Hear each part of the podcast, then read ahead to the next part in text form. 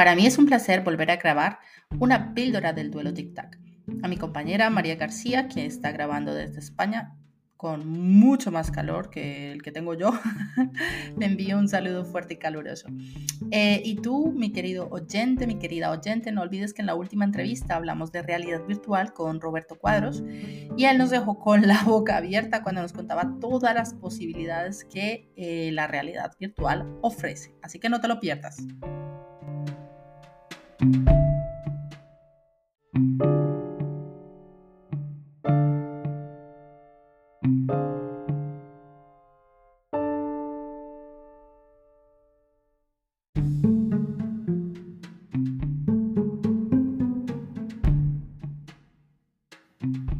estarás preguntando qué es lo que exactamente voy a hacer con Nearpod, eh, esta herramienta que te quiero presentar pues en este episodio.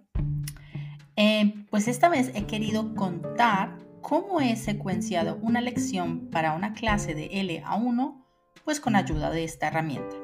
Y para ello voy a estructurarla con ayuda del modelo de secuenciación de los hiperdocumentos Em, en una ocasión anterior, María y yo hicimos un duelo muy reñido eh, sobre hiperdocumentos y allí te contábamos pues cómo es este modelo, esta estructura. La voy a repasar brevemente para que la recordemos. La secuenciación didáctica sería de la siguiente manera. Involucrar, explorar, explicar, aplicar, compartir, reflexionar y extender. ¿Alguna vez eh, los has puesto en práctica?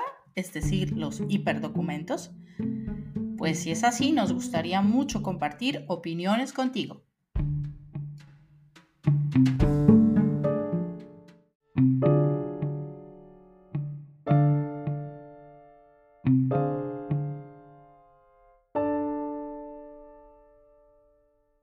Si nunca has escuchado de esta herramienta, pues te lo voy a resumir un poco. Nearpod es como una herramienta muy completa y, sobre todo de evaluación formativa y que nos presenta medios pues muy dinámicos para guiar la enseñanza. Ah, se puede trabajar la instrucción diferenciada y además podemos pues eh, con las herramientas que brinda Nearpod brindar apoyo adicional a nuestros aprendientes.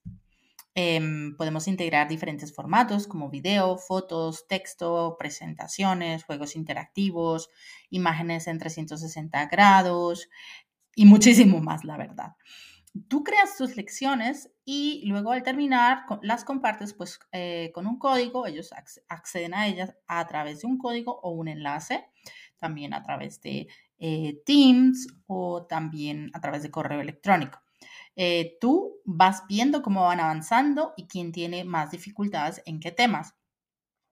También puedes escoger la versión de, pues la versión live, es decir, que tú vas guiando la presentación y todo lo que se va haciendo, o simplemente que ellos vayan a su ritmo. Tú decides cuál hacer. Esta unidad la realicé en dos sesiones, sí, sí en dos sesiones.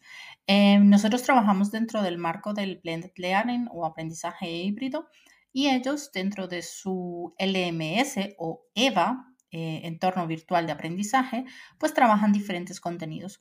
Y nosotros luego partimos de allí, de esos contenidos, para continuar en la clase síncrona, es decir, como conectamos un poco.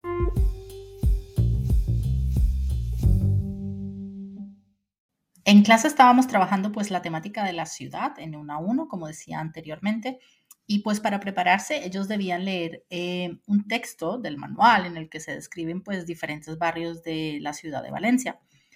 Para empezar en nuestra clase síncrona, pues empezamos con la opción de, de Nearpod, del muro colaborativo. Allí activé la sesión y les preguntaba cuáles habían sido las palabras nuevas y si podían producir una frase ejemplo. Entonces ellos iban escribiendo, yo iba corrigiendo, también eh, tiene la posibilidad de darles al corazoncito en cada aporte para decirles como una forma de feedback que estaba bien. Y en caso de que no, pues ellos tienen la posibilidad de borrar el POSIT y revisarlo. Así, en el muro colaborativo, pues al iniciar la clase ya tenía como 25 frases de ejemplo con el vocabulario que habían trabajado en clase, eh, perdón, en casa. El texto también había, hacía preguntas sobre los criterios para elegir eh, un barrio para vivir, por ejemplo, qué es lo más importante para ti, que haya, tenga un supermercado eh, X o Y motivo. Entonces, con la opción de encuesta de Nearpod, ellos, em, yo introduje pues los criterios y luego ellos en la sesión los iban clasificando de acuerdo al más y al menos importante. Entonces, así, así pues iba un poco tematizando otra vez lo que ellos habían hecho en clase.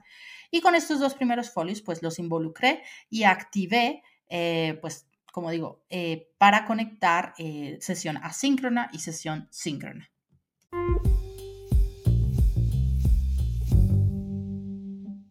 La segunda fase de la sesión fue la de explorar.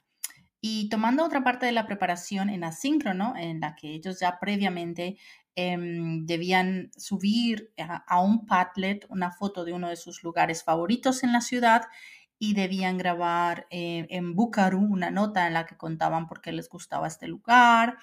Bueno, pues lo que hice con este Padlet que ellos ya habían creado, pues este lo introduje a Nearpod y de esa manera en la secuenciación ellos podían ver el trabajo que, todo, que los demás habían hecho.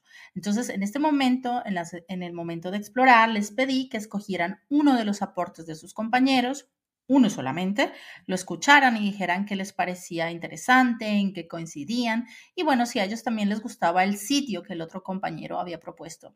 De esa manera tenían un input rico porque pues era auditivo, ellos escuchaban la grabación del compañero y pues yo les doy la opción de escoger el aporte que más les llame la atención. Pues como profe no tengo que estarles diciendo todo el tiempo qué tienen que hacer. Y así, pues sabemos que darles elecciones es muy, pero muy importante. Entonces empezaron a explorar eh, el contenido para luego trabajar en la siguiente fase.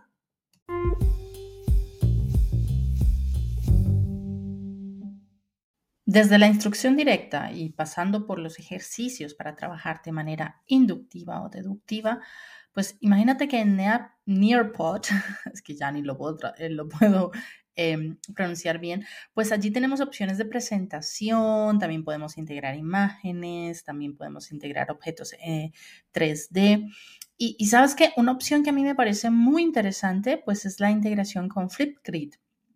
Eh, todos los videos que has creado en Flipgrid eh, los puedes conectar con esta cuenta de Nearpod. Pues en mi caso yo usé los siguientes dos folios para explicar, como por medio de instrucción directa, primero pues, por ejemplo, cómo formar comparaciones y los adverbios del lugar, y por otro lado, a través de un ejercicio en el que ellos tenían que escoger las formas adecuadas. Eh, sí, lo sé, lo sé, los rellena huecos a veces son necesarios. Pues no hay que endemoniarlos tanto.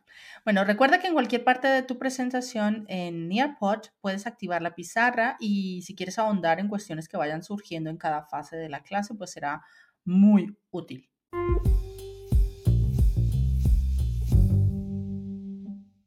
Bueno, y después de la fase de explicar, vamos a la fase de aplicar. después de discutir, poner ejemplos, pues pasamos a, esta fase, a la de la aplicación. Yo lo hice por medio de un tablero colaborativo, de una de las tantas formas, ¿no? Y la integración de un ejercicio de Learning Apps y también un ejercicio de memoria. O sea, esta fase de aplicación tenía tres partes. Eh, como digo, un tablero colaborativo, un ejercicio de Learning Apps y un ejercicio de memoria. Y todo se integraba en Nearpod. así que allí profundizamos un poco más en ejercicios, ejemplos, ellos propusieron sus, sus mismos ejemplos, etcétera, etcétera.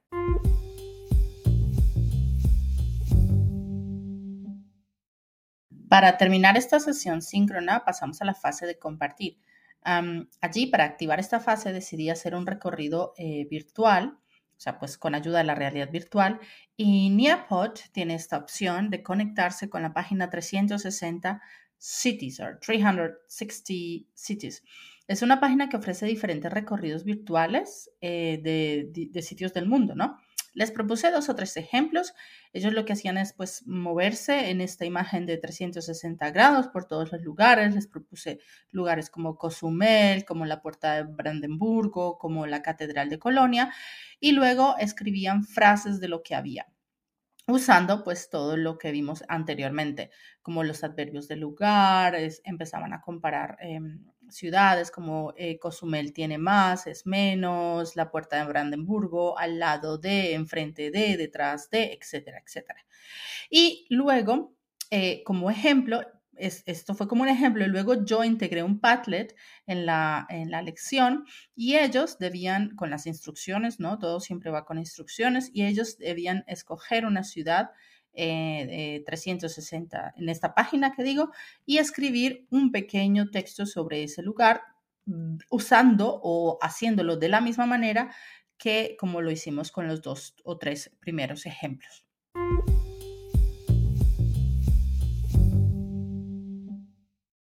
Bueno, y aunque en, esta, en este ejemplo la sesión terminaba con esta frase de compartir, pues sabemos que podemos em, hacer una fase de reflexión, de extensión, eh, en donde se proponen ejercicios adicionales a aquellos que lo necesiten, bueno, etcétera, etcétera. Pero lo mejor de todo es el análisis de, de Nearpod, porque después de la clase tú puedes revisar todo lo que se escribió quién tuvo problemas, con qué ejercicio, cuántos intentos tuvo una persona en un ejercicio, etc. Y las analíticas te pueden, mucho, te pueden ayudar mucho en ello.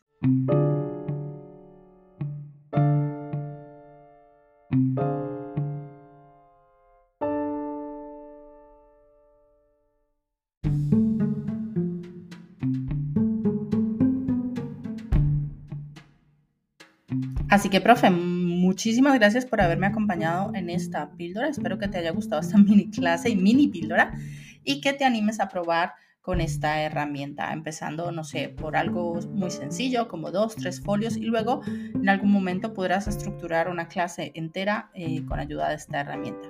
Así que nada, nos vemos en otra eh, píldora, en otro duelo. Tic-tac. Muchas gracias.